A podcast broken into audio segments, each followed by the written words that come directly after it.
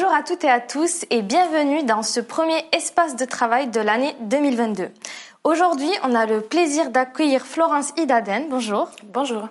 Vous êtes maîtresse de conférence à l'Université de Picardie Jules Verne et membre du CURAP ESS, ce qui veut dire le Centre universitaire de recherche sur l'action publique et le politique, épistémologie et sciences sociales. Vous avez beaucoup étudié les politiques publiques dédiées à la jeunesse et particulièrement celles qui concernent le monde du travail. Vous avez écrit sur le service civique, sur le travail gratuit des jeunes ou encore sur les volontariats. On reçoit aussi Julien Vermignon, bienvenue. Merci. Vous êtes vous-même en service civique à l'Office de l'immigration et de l'intégration depuis près de trois mois. Vous êtes aussi membre des Jeunes Radicaux et trésorier du Forum français de la jeunesse. Euh, pour ceux qui ne savent pas ce que c'est, ça remplace le Conseil national de la jeunesse et vous siégez dans tout un tas de conseils, donc euh, le CESE, le Conseil économique, social et environnemental ou encore le Conseil d'orientation des politiques publiques de jeunesse, le COJ. Exactement.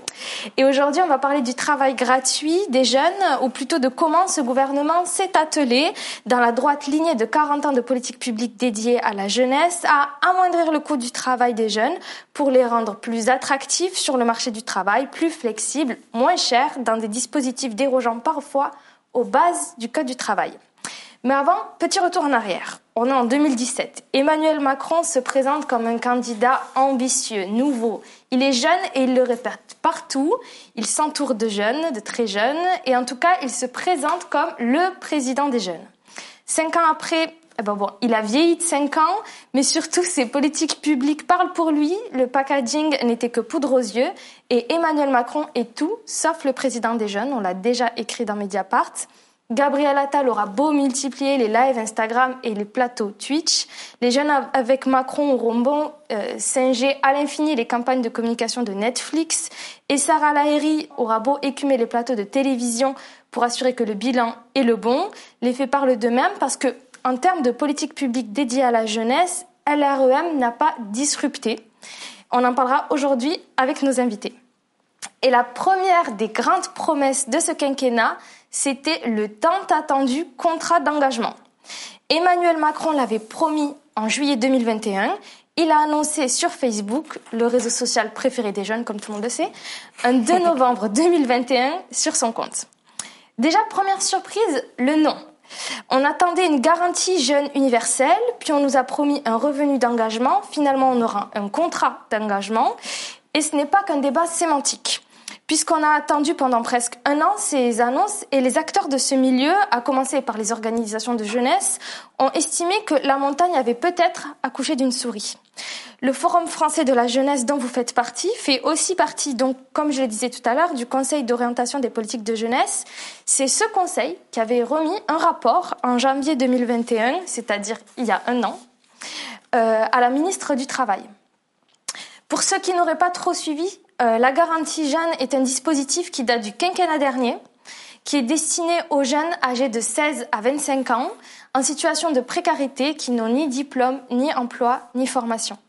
Elle leur permettait d'accéder euh, à un parcours d'accompagnement porté surtout par euh, les missions locales, tout en bénéficiant d'une allocation qui peut être au maximum de 497 euros par mois. Le contrat d'engagement proposé par Macron est peu ou prou euh, la même chose, avec un accent mis sur les devoirs du jeune accompagné. C'est pour ça aussi qu'on parle de contrat. Euh, Julien Vermignon, euh, comment souhaitiez-vous, en janvier 2021, quand vous avez participé à l'élaboration du rapport, que la garantie jeune évolue Et est-ce que vous êtes satisfait des annonces qui ont été faites? Le Forum français de la jeunesse était prononcé pour un contrat d'engagement le plus ouvert possible et euh, aujourd'hui, on peut euh, être un peu déçu du, nombre de jeunes que ça représente. Euh, aujourd'hui, il y a 400 000 jeunes qui sont concernés par le, le contrat d'engagement, alors qu'il y a au moins 1,5 million de jeunes qui sont, comme vous l'avez dit, en situation de précarité, qui ne suivent ni des études ni une formation et qui ne sont pas en emploi. Donc on peut être déçu sur le nombre de jeunes que ça concerne. Et ensuite, le Forum français de la jeunesse, dans le rapport et au cours de ses activités récentes, on a aussi beaucoup milité pour euh, l'ouverture du RSA pour les moins de 25 ans. Et euh, il y avait une logique dans la mesure où ça devait s'articuler avec ce contrat d'engagement, où euh, on avait un minimum, un filet de sécurité avec le RSA pour les moins de 25 ans et un suivi pour le retour à l'emploi ou l'accession à l'emploi avec la garantie, la garantie jeune qui est devenue le contrat d'engagement. Et il y avait aussi un autre point sur lequel on a un peu été déçu, c'est le fait que ce contrat a une, a une durée limitée et que cette fin de contrat ne se solde pas forcément par l'entrée sur le marché du travail ou par pour le, jeune qui aurait trouvé un emploi. Donc c'est aussi là-dessus sur lequel on, met un accent en ce moment.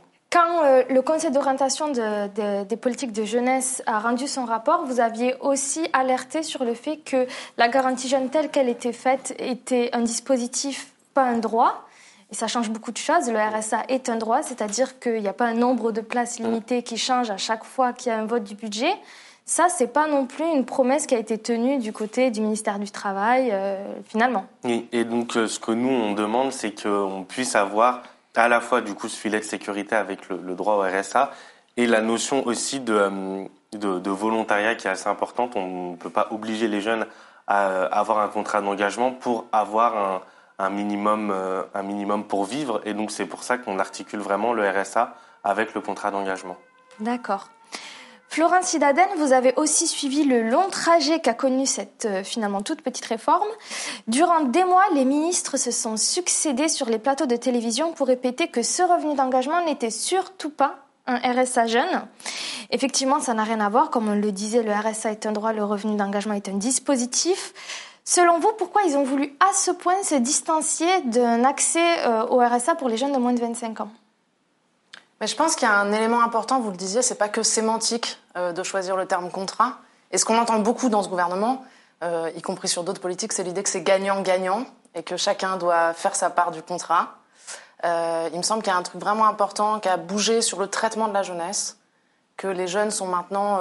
il y a une inversion de la dette, les jeunes doivent rendre, c'est plus la société qui doit quelque chose à ces jeunes. Et je pense qu'on retrouve vraiment cette, cette notion dans l'idée de contrat, l'idée d'une contrepartie. Et finalement, euh, l'idée aussi que les jeunes sont de moindres citoyens et que pour accéder à l'équivalent d'un RSA, puisque le montant est quasiment le même, ils doivent donner un travail, ils doivent fournir un effort, euh, faire, faire preuve faire preuve de leur citoyenneté. Hmm. Et surtout ça, ça va causer un problème qui était déjà présent euh, lors de la mise en place de la garantie jeune, c'est-à-dire que ça exclut toute la partie de la jeunesse qui est le plus éloignée du monde du travail c'est aussi ce qu'on observe d'ailleurs sur les dispositifs d'insertion, euh, y compris en dehors des jeunes. Euh, s'il faut une sortie positive de ces dispositifs, euh, il faut aussi, une, enfin, il y a une influence sur la sélection des jeunes à l'entrée. On a tout intérêt à prendre des jeunes qui ont beaucoup de chances de s'insérer, plutôt que des jeunes qu'on a, a peu de chances de stabiliser dans l'emploi. Mmh. L'un des autres dispositifs euh, mis en avant par ce gouvernement est le service civique. Euh, bon, là encore, ils n'ont rien inventé, puisque le service civique date de 2010. Ils ont cependant multiplié le nombre de places avec la création de 100 000 nouveaux services civiques. Avant de revenir avec vous euh, aux, jeunesses de ce dispositif, on rappelle peut-être ce que c'est. Bon, le service civique, c'est un engagement volontaire censé se faire au service de l'intérêt général, ouvert aux jeunes de 16 à 25 ans, jusqu'à 30 ans pour les personnes en situation de handicap. L'indemnisation, puisqu'on ne doit surtout, surtout pas parler de salaire, euh, est bien en dessous du SMIC. Euh, la mission est indemnisée, euh, sauf exception, par l'État à hauteur de 473 euros par mois, auquel s'ajoute l'équivalent à peu près de 107 euros de la part de l'organisme. Julien Vermignon, vous êtes vous-même en service civique. Est-ce que vous pourriez nous raconter, selon vous, qu'est-ce que c'est qu'un service civique? Pour vous, comment ça se passe? Quelles sont vos missions? Bah, Comme vous l'avez dit, le service civique, c'est euh, un engagement volontaire pour pouvoir euh, donner euh, de son temps pour un projet d'intérêt général. pour ma part, bah, j'étais arrivé à la fin de mes études et bah, dans la période un peu particulière de la crise sanitaire, j'avais pas forcément, on n'avait pas prévu de se retrouver dans ces conditions-là quand on allait finir nos études. Hmm. Et donc, et donc j'ai essayé de regarder comment je pouvais être utile avant peut-être de trouver un emploi, de pouvoir faire un service civique. Et c'était quelque chose que j'avais prévu un peu de longue haleine. Enfin, au cours de mes études, je m'étais dit que après les études, on pouvait prendre un peu de temps pour, euh, pour pouvoir avoir un engagement. Et donc j'ai postulé pour euh, un service civique à l'Office français de l'immigration et de l'intégration, euh, qui a un contrat de 24 heures par semaine et où j'accompagne notamment les, les, familles qui sont en demande d'asile euh, pour leurs enfants où j'ai un travail de du coup d'accueil et de et d'orientation pour euh, pour les publics euh, notamment les familles. Et sur le, service civique au-delà de, mon service civique le service civique en général nous, au sein du, Forum français de la jeunesse, on est, on est très attentif pour pas que le dispositif soit dévoyé, parce qu'on est conscient qu'aujourd'hui, à la fois dans les associations et dans les organisations, on va dire que ça peut être tentant de préférer un jeune en service civique à l'emploi d'un salarié. et donc, on, a toujours émis des, des réserves, notamment euh, sur le fait que hum, le service civique puisse se transformer en dispositif de, d'entrée sur le marché du travail, alors que, mm. euh, encore une fois, il ne doit pas avoir de lien direct entre le service civique et l'emploi, et que euh, ça doit bien rester sur la notion d'intérêt général. Et donc c'est sur, ces, sur ce, ce pan-là que le, le FFJ s'est pas mal penché. On a aussi vu, comme vous l'avez dit, la création de 100 000 places de service civique, mais il n'y a pas eu 100 000 jeunes entre euh, enfin, il n'y a pas eu 100 000 jeunes en plus qui ont fait un service civique avec ces 100 000 places. Donc il y a aussi une question de la qualité de la mission et du secteur de la mission pour qu'il soit aussi intéressant pour un jeune et qu'il ne, ne permette pas d'être seulement utile, entre guillemets, pour une organisation ou une association. D'accord. C'est très intéressant ce que vous dites sur l'aspect de pré-emploi, comment euh, parfois ça devient en fait euh, un sas avant euh, l'emploi et comment des fois ça s'intègre totalement en fait dans un parcours d'étudiant. Vous, vous avez étudié ça notamment à partir des affiches du dernier, enfin du service civique qui ont été sorties dernièrement. Vous expliquez dans vos, dans vos écrits scientifiques comment ils ont conçu les affiches du service civique dernièrement. Ça s'inscrit totalement en fait dans une logique de leur dire faites des services civiques, ça vous servira pour votre emploi. Tout à fait. On retrouve euh, complètement ce discours euh, dans la dernière campagne de communication qui a été notamment affichée dans le métro. Euh, et en fait, de façon plus générale, on trouve dans le plan un jeune, une solution. Ce qui fait que moi, je suis très critique sur le discours de la dérive ou du dévoiement que vous avez utilisé. Je pense que cette dérive, elle est complètement inclue dans la politique. La politique en elle-même vise la substitution à des emplois, on pourrait y revenir, et aussi ce projet euh, d'utiliser le service civique euh, pour une insertion euh, professionnelle. Là, c'est vrai qu'on a un nouveau discours, finalement. Ils ont un peu disrupté. On a un nouveau discours sur le service civique au milieu du plan Un jeune, une solution. On a un peu abandonné, finalement, le discours de la citoyenneté, de l'engagement, du don de soi, etc. Maintenant, le service civique est une étape vers l'insertion, une insertion dont on n'a d'ailleurs pas prouvé qu'elle s'effectuait. En tout cas, les, derniers chiffres ne montrent pas particulièrement le service civique permet d'accéder à l'emploi stable. Mais par contre, effectivement, vous le disiez, dans cette nouvelle communication, il y a, aussi un discours de je prends soin de mon avenir, je prends soin de mon parcours, il y a vraiment un truc de l'effort individuel. Et encore une fois, euh, peut-être qu'on y reviendra, mais euh, un effort individuel qui est particulièrement, un, discours sur l'effort individuel qui est particulièrement dirigé vers les jeunes femmes qui sont déjà euh, très nombreuses dans le service civique et assignées à ces places de care, de soins, de, voilà. Donc il y a aussi un double registre sur lequel on, pourra revenir euh, plus tard. Ah ben, on y revient tout de suite. Ah bah, super. Voilà, parce que vous avez étudié euh, comment en fait les inégalités de genre, de classe en fait se retrouvaient dans le service civique. Vous avez écrit notamment beaucoup sur les inégalités de genre dans le service civique. Est-ce que vous pourriez nous expliquer comment on retrouve les inégalités du marché de l'emploi directement dans ce dispositif? En fait, ce que j'ai montré dans mon travail de, recherche, c'est qu'il y a, vous le disiez, plusieurs types de services civiques, des services civiques de plus ou moins bonne qualité, finalement, qui donnent plus ou moins de chances d'accéder à l'emploi. Hein, selon qu'on nettoie une plage ou qu'on organise un festival de théâtre, on n'a pas les mêmes, les mêmes projets. Et, euh, finalement, qu'il y, a, deux grands profils. Alors en sociologie, on marche pas mal hein, par, euh, par typologie. Ça ne veut pas dire qu'il ne faut pas les affiner, voilà, mais finalement, des jeunes hommes, euh, plus jeunes que leur leurs homologues féminines, euh, moins diplômées aussi, qui s'engagent dans le service civique plutôt dans le secteur sportif. Ils sont 72% des, missions euh, dans le sport. Euh, dans des, buts plutôt d'attendre. Attendre de repasser le baccalauréat, attendre d'accéder au RSA, attendre de trouver une alternance. voilà. Et pour le reste, donc pour 61% des, des, volontaires en service civique, on a plutôt des jeunes femmes qui sont pour la plupart diplômées, en tout cas plus diplômés que leurs homologues euh, masculins, et qui utilisent plutôt le service civique pour se faire du réseau, s'insérer comme un dernier stage après parfois un bac plus 5, souvent un bac plus 3. Euh, voilà. Et qui se retrouvent, je le disais tout à l'heure, particulièrement nombreuses dans les missions euh, du CARE, de l'éducation, de la culture, des métiers dont on sait qu'ils sont largement féminisés, pour plusieurs raisons. À la fois parce que ce sont des métiers féminisés parce que le care aujourd'hui repose sur les femmes. Enfin voilà, on a 75% de femmes de services civiques femmes dans les missions d'éducation et, dans les missions hospitalières. Donc on retrouve vraiment voilà ces, profils. Et l'autre point, c'est ce que vous disiez, c'est que le l'emploi associatif est une porte d'entrée pour les femmes. C'est un emploi qui est particulièrement féminisé à 70%. Donc c'est pas étonnant. C'est déjà un emploi qui est plus précaire que l'emploi dans le privé lucratif. Euh, donc c'est pas étonnant qu'on y retrouve des femmes qui essayent elles-mêmes de s'insérer dans un emploi euh, un peu dégradé par rapport euh, à d'autres euh, secteurs. Juste une petite phrase sur les inégalités sociales, les inégalités de classe. Effectivement, on retrouve ces grandes disparités que, la, jeunesse, si, tant est que la catégorie puisse fonctionner, que la jeunesse rencontre et par desquelles elle est traversée. On a effectivement plutôt des jeunes hommes de milieux alors plus populaires, même si on ne retrouve pas les deux extrémités, c'est-à-dire les jeunes de milieux très favorisés ou de jeunes de milieux très défavorisés, on ne les retrouve pas dans le service civique.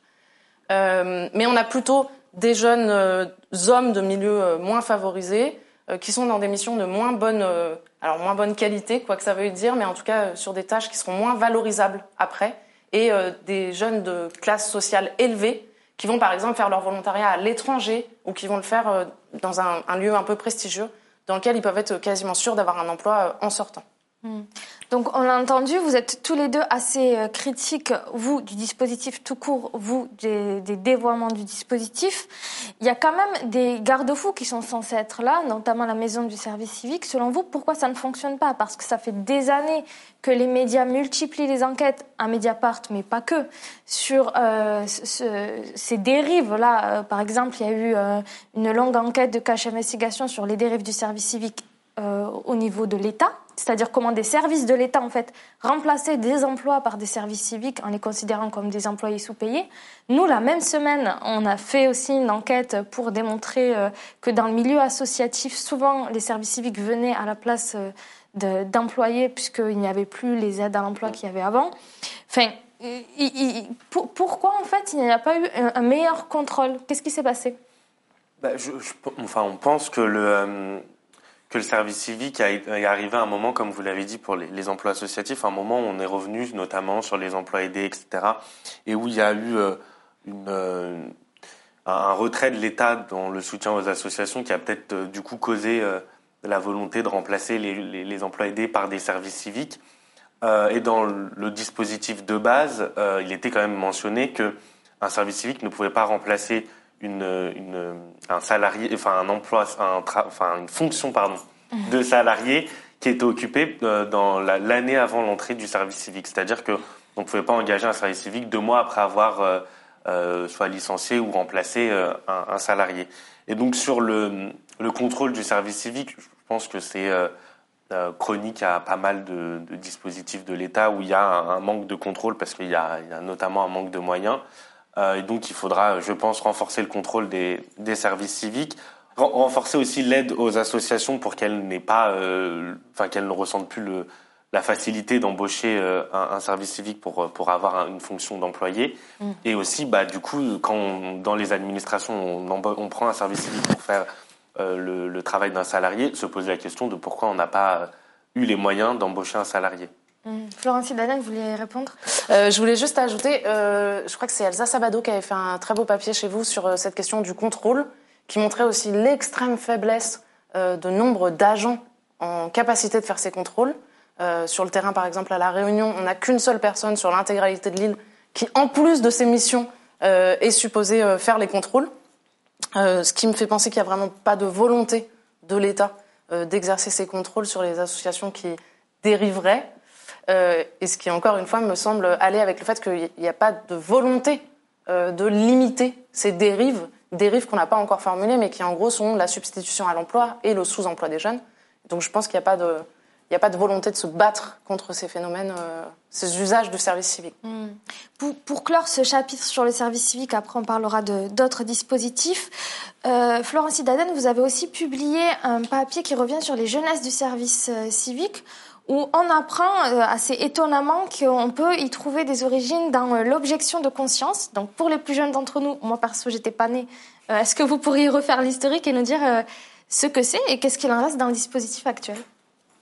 Alors l'objection de conscience, c'est Martin Hirsch hein, qui faisait le lien entre le service civique et l'objection de conscience, qui faisait aussi le lien entre le service civique et le service militaire, donc son, inverse. L'objection de conscience, c'était une possibilité pour celles et ceux, pour ceux qui refusaient de faire leur service militaire pour des raisons euh, politiques, religieuses, euh, idéologiques, de euh, faire un autre service. Donc c'est un, droit qui a été gagné assez tardivement, puisqu'il arrive dans les années 80, c'est Mitterrand qui finit par céder là-dessus et qui permettait de réaliser une, mission finalement d'intérêt général, d'intérêt public dans les associations ou à, l'ONF, enfin à l'Office national des forêts, en contrepartie euh, des obligations militaires. Donc un service qui était deux fois plus long. En fait, il y avait déjà un peu cette notion de punition. Vous aviez le droit de ne pas faire votre service militaire puisque vous étiez un pacifiste, mais euh, vous aviez deux ans de plus et puis d'autres contraintes. Euh, il y a eu un moment, on n'avait pas le droit d'en parler, par exemple. La propagande était interdite.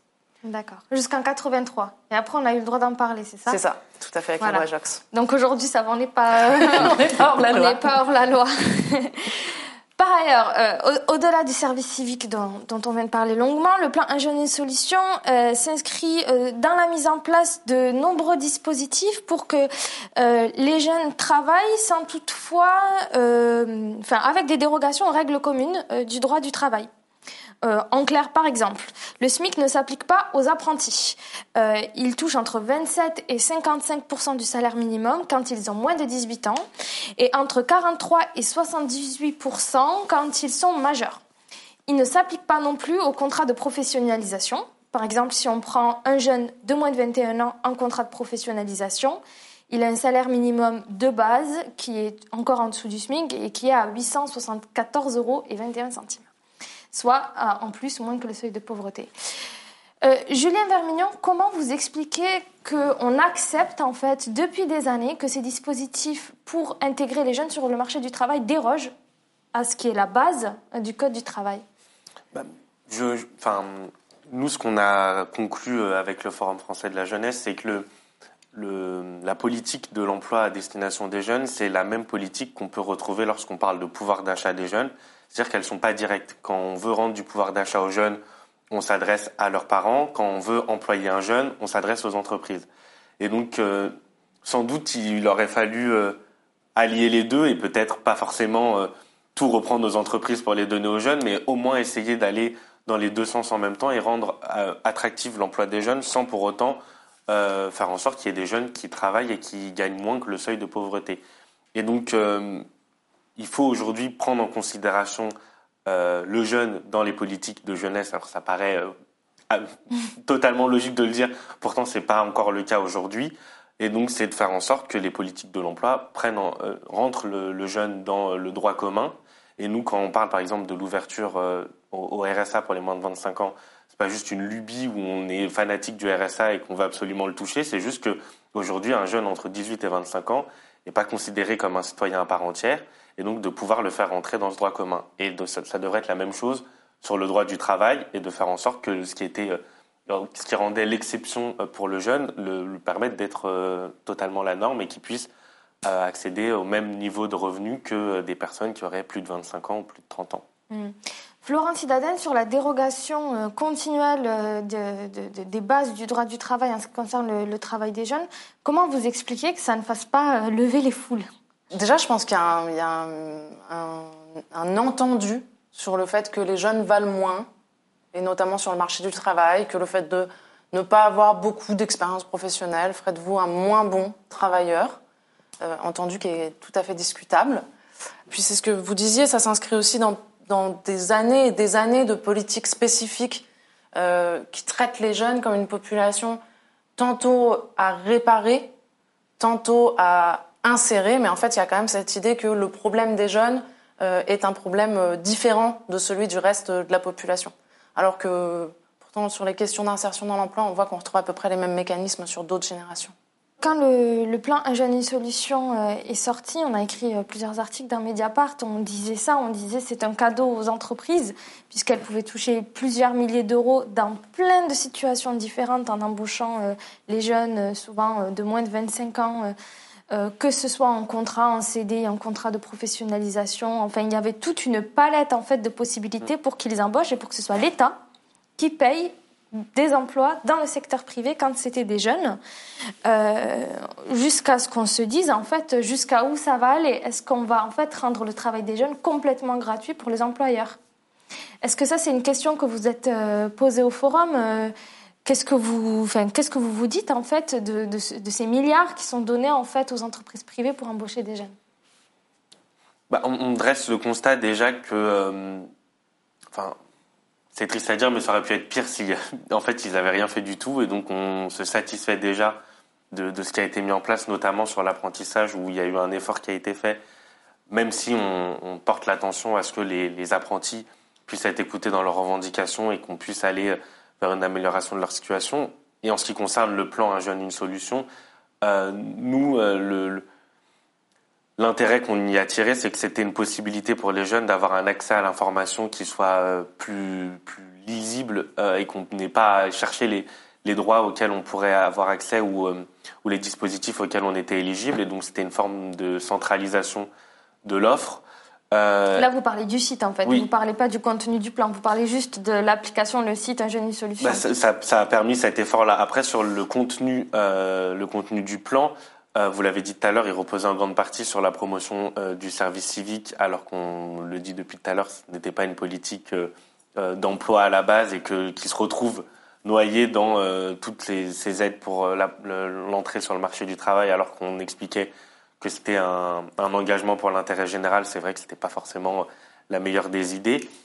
et sur le, plan, le, plan en tant que tel, on a eu nous des peut-être des, déceptions parce que ça allait peut-être pas assez loin euh, sur euh, le fait qu'aujourd'hui il y a des jeunes qui sont euh, bah, mis à l'écart des politiques publiques, comme on l'a dit sur le contrat d'engagement, et qui, aujourd'hui ne trouvent pas leur ne trouvent pas d'horizon dans ce plan-là, et donc il faut aller davantage dans la consultation des jeunes, et ça on le dit avec le forum sur le fait qu'on a parlé du Conseil d'orientation des politiques de jeunesse, des, insti des institutions qui ont des, euh, un rôle consultatif et qui ont peu d'impact sur les politiques publiques qui sont menées à destination des jeunes. Peut-être une toute petite parenthèse, mais sur, on, vous l'avez dit, on, on, siège au CESE. Il y a eu une réforme du CESE et les organisations de jeunesse ont perdu des sièges dans mmh. cette réforme-là, ce qui euh, a rendu la parole des jeunes moins audible et dans un moment où il y avait euh, des politiques publiques qui auraient pu être menées et des avis qui auraient pu être entendus. Avant de vous donner la parole, euh, juste sur le plan Un jeune, une solution et comment il a financé euh, massivement des emplois privés euh, pour les jeunes, est-ce que vous n'avez pas peur d'un effet d'aubaine en fait? Que les entreprises se disent, bon, ben, celui-là, il me coûte rien. Enfin, désolé de le dire comme ça, mais c'est ça quoi. Celui-là, il me coûte presque rien. C'est l'État qui va le payer. Je l'embauche le temps que ce dispositif est mis en place, le temps que je peux. Et une fois que moi, je dois le payer avec mes deniers, ben, en fait, je le vire, je ou le dispositif mmh. est. Est-ce que vous n'avez pas peur de ça en fait? De cet effet d'aubaine pour les employeurs? je, je, pense que c'est une crainte à avoir et euh, malheureusement dans l'hypothèse où euh, ce scénario s'avérerait vrai, on, on, on, insiste encore une fois sur le fait qu'il faut un maximum de filets de sécurité pour les jeunes parce qu'aujourd'hui, euh, ben, un jeune qui euh, qui a pas de filet de sécurité, quand, je parle notamment du RSA, mais euh, ça va avec l'ensemble des, propositions qu'émet le forum Aujourd'hui, un jeune est totalement précarisé euh, et, comme je l'ai dit tout à l'heure, l'ensemble des politiques de l'emploi sont menées à destination des entreprises et très peu à destination des jeunes, ce qui fait que, comme vous l'avez dit, le jour où le dispositif s'arrête, euh, bah, le, jeune, lui, se retrouve euh, bah, pratiquement sans rien. Mmh. Et en plus, euh, Florence Cidaden, ces emplois qui sont financés par le public pour le privé sont souvent des emplois précaires. C'est très rarement des CDI. Tout à fait, et c'est ce que vous disiez sur le plan Un jeune, une solution. Euh, déjà, remarquez que ce n'est pas une politique globale de la jeunesse, c'est juste des dispositifs qui se succèdent, comme euh, depuis le début de ce gouvernement, mais aussi euh, du gouvernement précédent. On a juste des petits dispositifs qui s'ajoutent. Et d'ailleurs, je pense que ça répond à la question que vous posiez tout à l'heure de pourquoi les gens se révoltent pas. C'est un peu ce que vous avez dit au début, c'est qu'en fait, c'est mieux que rien. C'est mieux que rien pour des salariés associatifs qui n'ont pas assez de subventions pour un nouveau poste qui ont besoin de travailleurs, de main-d'œuvre. Euh, c'est mieux que rien pour un jeune euh, qui a rien d'autre. C'est mieux que rien pour un, un parent. C'est mieux que rien pour une entreprise. Et du coup, comme c'est mieux que rien, bon bah, on, on, on laisse passer quoi.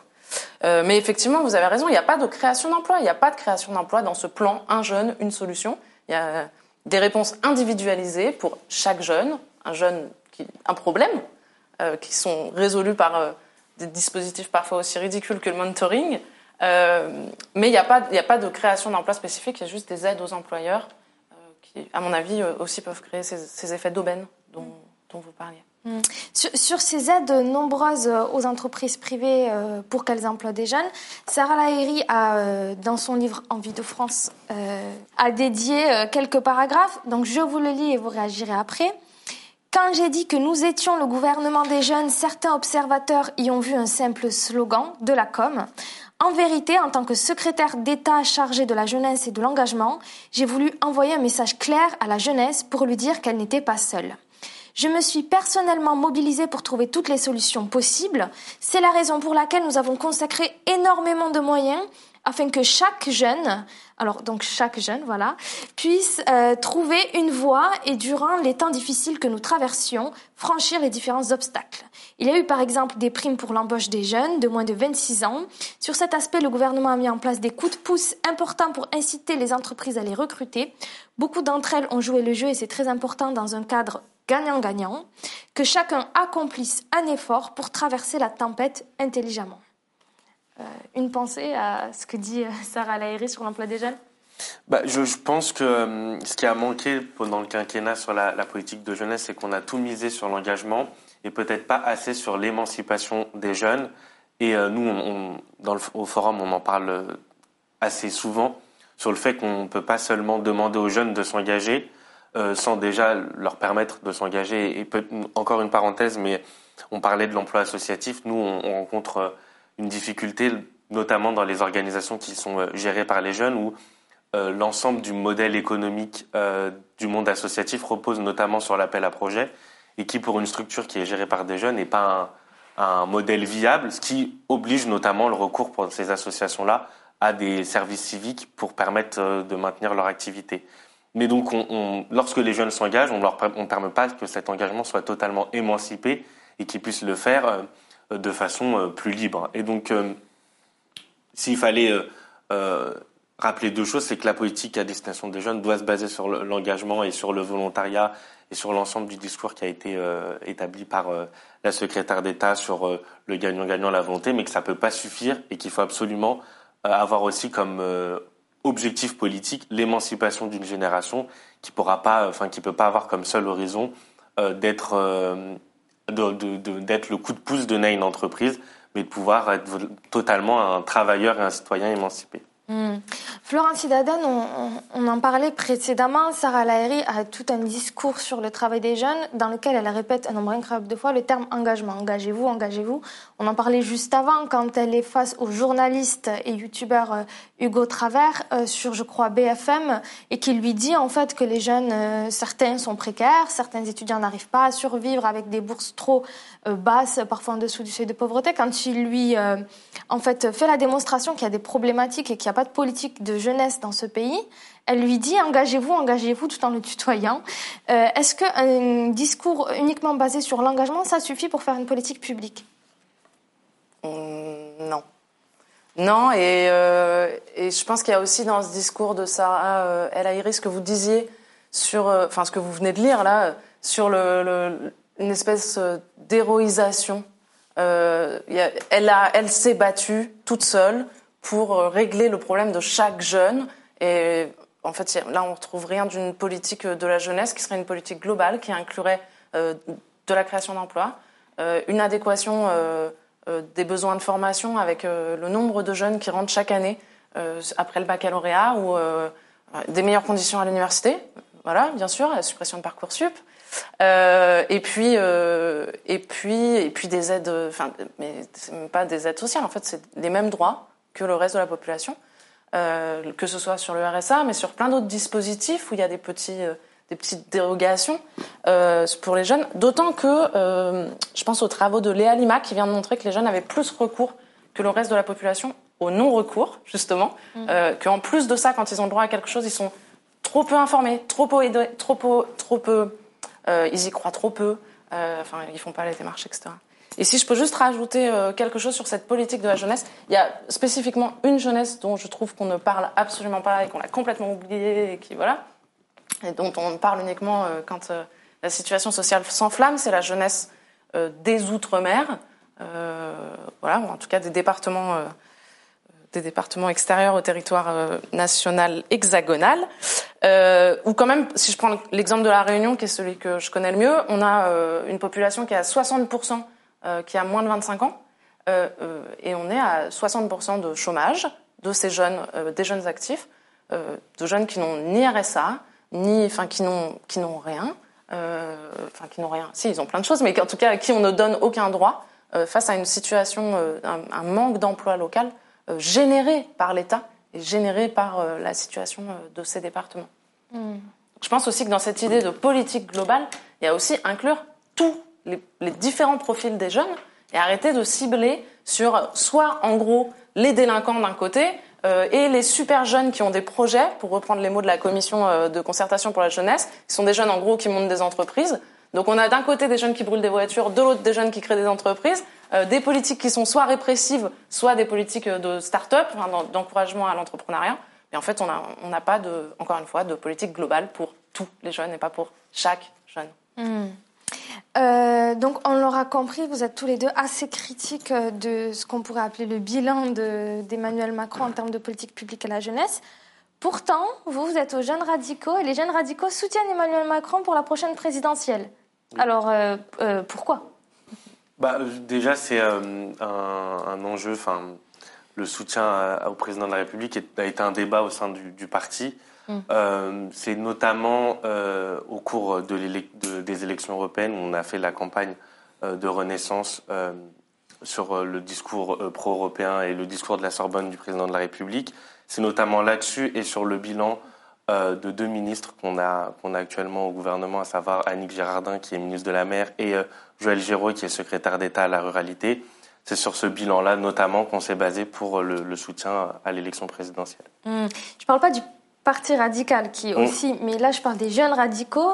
Vous êtes jeune, vous critiquez la politique jeunesse de ce gouvernement et vous le soutenez en même temps. Bah, ce qu'on fait, nous, c'est qu'on voit euh, les, les, les, trous dans la raquette, qui euh, est sans doute une expression qui est revenue souvent, notamment sur les politiques de jeunesse, et qu'on tente au maximum euh, d'y répondre, notamment dans notre engagement au sein du Forum français de la jeunesse et euh, dans la future coalition qui se mettra en place pour l'élection présidentielle pour au maximum porter ce discours d'émancipation qui pour le coup est, cher aux, radicaux et, et, de faire en sorte de pouvoir porter une voix différente qui soit entendue pour le prochain mandat.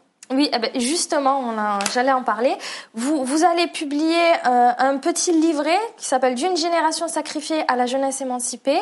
C'est donc les propositions du Forum français de la jeunesse pour 2022. Vous allez distribuer aux candidats. Euh, qu'est-ce qu'il y a dedans? Bah, Du coup, nous, euh, le, Forum, il, est, il a une structure où on réunit pratiquement une vingtaine d'organisations de jeunes gérées par des jeunes. Donc ça va des syndicats étudiants aux syndicats lycéens, en passant par les associations et les mouvements de jeunesse des partis politiques. Euh, on est, euh, enfin, pour le par exemple, pour le, les mouvements de jeunesse des partis politiques, ça va de, du mouvement euh, des jeunes communistes euh, à l'UDI Jeunes, et donc on a réussi à faire en sorte que de cette pluralité d'opinions sorte un avis où les positions sont pas du tout tièdes. Enfin, on émet un certain nombre de propositions sur la précarité, sur l'environnement, sur l'éducation euh, et sur l'ensemble des préoccupations qui étaient dans nos organisations et qu'on a voulu porter euh, pour cette élection. Et c'est surtout aussi un, message fort où on se dit qu'à la sortie de la crise sanitaire, les jeunes ont beaucoup de choses à dire. Et euh, nous, comme on le dit dans cet avis, on n'est pas plus intelligent que, que l'ensemble de, des jeunes. Et ce qu'on explique, c'est que si on nous avait donné la parole, je pense que tous les jeunes auraient pu arriver à ce constat-là et à ces propositions. Hum, et pour faire suite à notre débat, vous rappelez que vous êtes pour l'ouverture du RSA dès 18 ans? Oui. Voilà. Eh bien, merci beaucoup. Merci Florence Sidaden d'être venue. Merci, Julien Vermignon. Euh, merci à vous euh, d'avoir regardé notre émission Espace de travail et vous pouvez retrouver toutes les autres émissions de cette série sur notre site mediapart.fr et on se retrouve bientôt pour analyser les programmes des candidats sur le travail des jeunes. À bientôt.